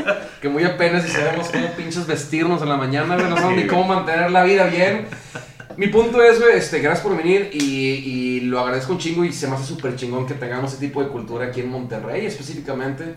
Eh, hablando de otros juegos como el que creó Factory, este, estás tú en este caso, este muchacho que voy a tener que empezar a ver y voy a seguirlo, al Master Legendario, ¿cómo se llama de nuevo? Master Legendario. Master Sí. Legendario. Y pues vamos a hacer esta, esta comunidad de juegos Suena- de rol, crecer un poquito. ¿Qué onda? Suena chavos? legendario. Ay. Ahora, Ah, sí. eh, Bueno, lo que pasa es que. y, y, luego, y nuevamente nos, nos vamos a alargar un segundo. Eh, es que yo pienso que depende mucho de cómo te aproximas a este tipo de juegos. Por ejemplo, yo recuerdo que yo empecé en las convenciones de cómics. Eh, les estoy hablando de allá del 95, jugando, no sé, este, ni siquiera Dungeons and Dragons, jugando Robotech, porque en ese momento Sí. yo todavía tenía la caricatura muy en mente. Por ahí del 98, si no mal recuerdo, me invitaron a jugar Vampire. Yo no sabía ni qué chingados era, yo sabía que era de vampiros. Y luego yo dije, ¿en qué mesa va a ser? Y me dijeron, no, no es en la mesa, es en, es en uno de los hornos. Y yo dije, what the fuck? Era una... Era, eh, sí conocen el término de LARP. Sí, sí. Live Action Roleplay. Y- y- iba- ¡Ah, no mames! Era un live action, de role, live action roleplay en fundidora, en el Ah. horno de las tres torres que se encuentra ahorita ya renovado y es una preciosidad. En ese momento es como si te estuvieras metiendo una película de terror con su... Nah, yo yo No, no, no, no, Sí. vamos, a frenarla. Ah, ¿conoce- ¿Hay un grupo de LARP aquí en, aquí en Monterrey? Lo hubo durante mucho tiempo. Creo que todavía están activos. Te lo voy a investigar y te lo mando. Este, creo que todavía están activos y las sesiones que se hacen son extremadamente interesantes. ¿Por qué? Porque tienes toda la libertad de vestirte como tu personaje. Claro. Que pueden ser desde los vampiros que son vampiros magos, vampiros eh, que manejan el mundo humano en las sombras, vampiros este, Quiero- combatientes. pero quiero dar un pequeño paréntesis a la audiencia. Este, LARP eh, en sí es prácticamente llevar el juego de rol, que es en mesa, estamos jugando, estamos echando chéves, pero ya es darle este paso extra, que es cuando te pones la vestimenta y no juegas en mesa, juegas literalmente en el jardín. Y si tú buscas ahorita mismo, métete, cierra este pinche podcast, no, no lo cierres, espérate que se termine. Por favor. Métete a YouTube, ah, escribe LARP y te va a dar un cringe, me cabrón, porque está un poco incómodo, te va a dar pena ajena, pero vas a ver gente en vestuario. Está Sí, no, ya lo perdimos, cabrón. Este, pero hay gente así de que jugando y de que Fireball, tiro Fireball, y avienta así de que una pelotita con, con hilos o algo así, pero es, es llevar este juego de rol a- al, al, al vivo en persona. Digo, no sé, a lo que yo he visto es un poquito muy cringy, pero nunca tienes esa espinita de que quiero experimentar, quiero ver qué pasa ahí. Muy interesante, sobre todo cuando lo juegas en lugares abiertos, donde pasa gente normal y de repente hay un chingo de weirdos vestidos góticos o exageradamente formales Ah, o cosas por el estilo. eh, pero empiezas a hacer tus comentarios. Parte de ello es que de repente incomodes un poquito a la gente alrededor sin ofenderlos, sin No, agredirlos, pero con algún comentario, cosas por el estilo. Eh, después de ello llegan las granaderas y todos corren. Eso sí. Eso, eso, hermano, Ay, parece chiste. Parece chiste, pero es sesión. anécdota. Y te parece chiste, pero es anécdota y te estoy hablando de por ahí del 99, 2000, cuando todavía era muy sencillo hacer esto. Pero bueno, esa fue mi aproximación. De repente llegué y yo así como que, bueno, ¿con quién me voy a presentar? Y que la chingada. Y llega un vato y se me acerca así, que ¿sabes cuál es tu personaje? Sí, ¿sabes qué hace? No, bueno, hace esto, esto y esto. Actúa. Y yo, güey, ¿quién es quién? ¿Quién es el más? Actúa. Y de repente se me acerca un, un vato En así, súper bien vestido, en papel, en, en, en saco, este, el peine peinado, los lentes, Wow. todo el pedo, como si estuvieras viendo Eh, ¿Qué te puedo decir? Un, un, un este. Eh, Morpheus. En, en- Morbius. en- no, Morpheus. Morpheus de en- Matrix. En Ah, Matrix. Y se me acerca y me dice: Entiendo que tú eres de. No entremos en, en clanes, de tal grupo de vampiros. Eh, sí. Necesito que seas mi guardaespaldas. Te pagaré por bla, bla, bla, bla, bla. Y yo así que, holy fucking shit. ¿Y qué tengo que hacer? Eres mi guardaespaldas. Cuídame. Y ok, está bien. Y eh, eh, básicamente el vato, el vato me dijo, el vato me dijo, yo vi que no sabías ni madres, así que te dije, vente, güey, te voy a, o sea, para que vayas a aprender Ay, de todo. qué chingón Y estuvo bien chingón, güey. ¿Cómo se llama ese güey? No me acuerdo, güey. Te estoy hablando que fue hace 24 años. Eh, no, Es sí, como- pero. es como el meme- cosas que no se olvidan, güey. Es como Sí. el- Ahorita un shout out a ese vato, güey, al señor Morpheus, güey, que está escuchando el podcast, te lo firmo, güey. Gracias, güey, por ser tan buen pelado. Oye, es como el, el meme ese de, de cuando este, tienes el, el- Tienes a tu personaje que tú eres, no sé, nivel 50 y invitas a tu amigo a, a entrar a este juego. Y es de que, y con este puedes saltar. Y ve el morrillo ese con una pinche espada y el tío con, una- con una armadura gigante y 40 flechas atrás. De que, Sí. Y con este disparas. Así. Sí, Exactamente. que sí, a huevo, puedo disparar. Exactamente. Pero qué chido, güey. Esto es- Wow. Fíjate, interesante. Es curioso que tirándole carro, obviamente, güey, porque a mí se me hace muy cringy, güey. Es algo que no haría, güey, pero sí por experimentar. Este, pues es algo que hacemos en los videojuegos, ¿no? Sí, sí. ¿Quieres que te dé una, una última anécdota? Porque ya te lo juro, ya me voy a callar. No, no, no es de callar, ya estamos hablando de que eh, se nos está terminando un poquito el tiempo del podcast, Eh. pero cerremos porque quiero cerrar con una pregunta final nada más. Ok, déjame voy con la anécdota primero. Hubo un grupo, hubo un momento en el que este grupo, así como te puedes imaginar, gente cringy, gente rara, gente loca y demás. Yo tenía 18, 19, 20 años, no sé. Y había gente que te estoy hablando que tenía, le tiraba los treinta y tantos y todo. Eh, tenían una casa cerca de, eh, cerca de la Purísima, donde nos reuníamos y hacíamos las sesiones cuando ya no era tan fácil hacerlo en el exterior. Buenísimo. Allá en el, en el centro, En el Washington, centro, por allá. sí. Ya, huevo, ya sé cuál. Este, y de repente llega una pareja y dice, y, y eran así, mi personaje, de, de dentro del personaje, se acerca con alguien más y le pregunta, ¿quiénes son ellos? Son nuevos en la ciudad. Y dice, sí, de hecho son particularmente interesantes. ¿Por qué? Porque ellos han logrado domesticar un puka. Y yo dije, ¿qué demonios es eso? Un puka es un hada. Lograron atrapar un ser etéreo para que fuese su mascota dentro de, de- para que fuese su mascota y les sirviera durante los días en que ellos no pueden no pueden despertar. Y entonces mi personaje dijo, holy fucking shit, esto es interesante, vamos a ver qué sucede. Ok. Me acerco, era una pareja en sus 35, algo por el estilo. Chido, carajo. Le habían mames. contado a su hijo una cosa muy básica de juegos de rol y le habían preguntado si quería ir con ellos. Traían a un niño de 7 El años con una vestimenta así muy, muy Era alegre. muy- Puka, Y traía, traía la mamá, traía la, la esposa una especie de, de cuerdita que habían adornado, dorada, con hilitos de colores y todo. Y, la- y el niño traía la- el otro lado de la cuerdita. Y le habían dicho, tu papel es ser como un, como un payasito, como una hadita. Tú festeja, tú sé feliz, tú bla, bla, bla, bla, bla. Y el niño estaba súper feliz. feliz. Y- Nice, güey. y, el, no y el niño ahorita ya tiene 25 años y es licenciado en no sé qué cosa y es un chingón. Con la psicóloga, güey. Platícame tus traumas. Una vez mis papás me hicieron. Yo era un puca. No, el papel Mi papá me hizo un puca sin saber, sin mi consentimiento. Qué oscuro, güey. Está, está Vamos, padre. vamos a cerrar, güey, porque el día de hoy. Este podcast fue muy largo, güey. Creo que abarcamos demasiados temas. Neta, se me ocurrieron como siete títulos para este podcast. Sí, güey. Este, puedo meter LARP, que es un LARP, lo voy a agregar en la descripción, porque creo que es algo que tenemos que tocar. Y apúntalo ahorita mismo, Hedy, porque hay algo que tengo que hablarte de ti, una buena idea. Apuntado. Este, última pregunta que quiero dar y puede ser relevante para cerrar ahorita a toda la gente que está escuchando el podcast. Eh, me interesa que quiero creer que la gente que está siguiendo más que nada Dungeons and Dragons o lo que es 20 Natural, además del gran renauge que ha tenido los últimos años. Este, no sé qué pasó, eh, Matt Mercer y, y Critical Role, güey, Dan Harmon y sus partidas en vivo, como que empezó a revivar mucho, agarrarnos su interés y queremos, pues, pues, decirle a la gente no tengan miedo a entrarle. Y no nada más es Dungeons and Dragons, el juego de rol. Entonces quiero preguntar, de acuerdo a tu criterio y a tu experiencia, lo que has vivido, ¿qué es lo que te hizo brincar? Cuando yo pienso en, en ti, cuando me han platicado de ti, eres una persona que se clava más en esos nuevos juegos de rol, esos juegos de rol un poquito más oscuros o más hipster, si me atrevo a entrar un término más arrogante. Eh, ¿Cuál es la diferencia? ¿Cuál es este, este placer? O, o ¿sabes cuál sería la pregunta correcta? ¿Cuál crees que sientas que sea el juego de rol con el que más te sentiste en casa y dijiste, de aquí soy como jugador y como Dungeon Master? Te diría, bueno, esto es un poquito homebrew, pero te diría que es Vampire.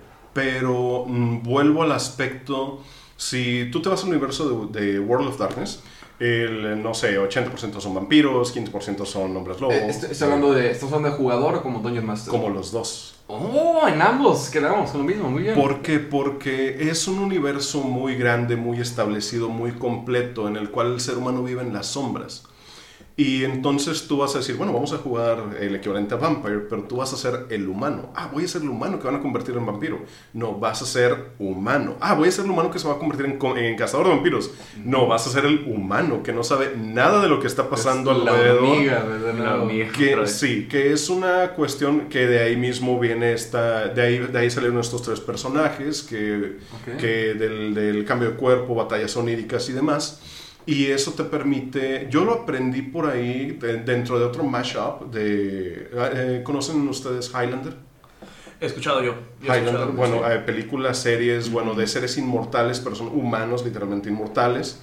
Este, también dentro del mismo, a mí me dijeron, bueno, es que, por ejemplo, eh, mi máster original en ese tiempo, Héctor Hoyos Castillo, a.k.a. Toto, eh, este vato eh, nos, puso- nos inició así precisamente, y te estoy hablando que fue más de un año y medio quizás, jugando como humanos que eran en ocasiones contratados para encontrar algo, para cazar algún vampiro y demás, pero no teníamos un contexto de todo lo que sucedía de trasfondo, de trasfondo en este universo.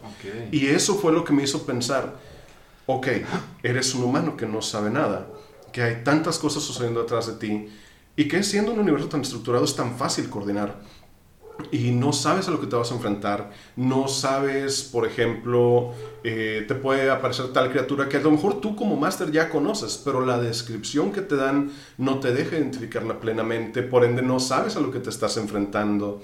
Tanto como jugador, tanto como máster, te da un, te permite darle un sabor muy diferente a la jugada. Te permite arrebatar a la persona que tienes enfrente de ti, ponerla en un contexto diferente y decirle, es casi como si fueras tú. ¿Qué harías tú en una situación real? Qué chido. No eres un superhéroe, no tienes una espada, no tienes hechizos, pero tú, ¿qué harías? Ya habíamos hablado de eso, ¿no? De hacer como Sí. una campañita. Una de- campaña real. Real, de ser nosotros. De O bueno, queríamos meterle todo que cambiar. Sí, o sea, en teoría mundo. nuestra idea era hacer una campaña estilo Dungeons and Dragons, pero eh, nuestro rol o nuestro personaje era, yo, yo, yo era Limayo, yo era Tamayo, y, y así sucesivamente, Ok, cada sí. quien iba a ser cada quien, es- pero es de que, güey, o sea, porque tienes eso, ese pinche arco que está, está, está ojete, güey. De que, ay, ¿qué tres güey? Es de que- hacer real el mundo. Hey.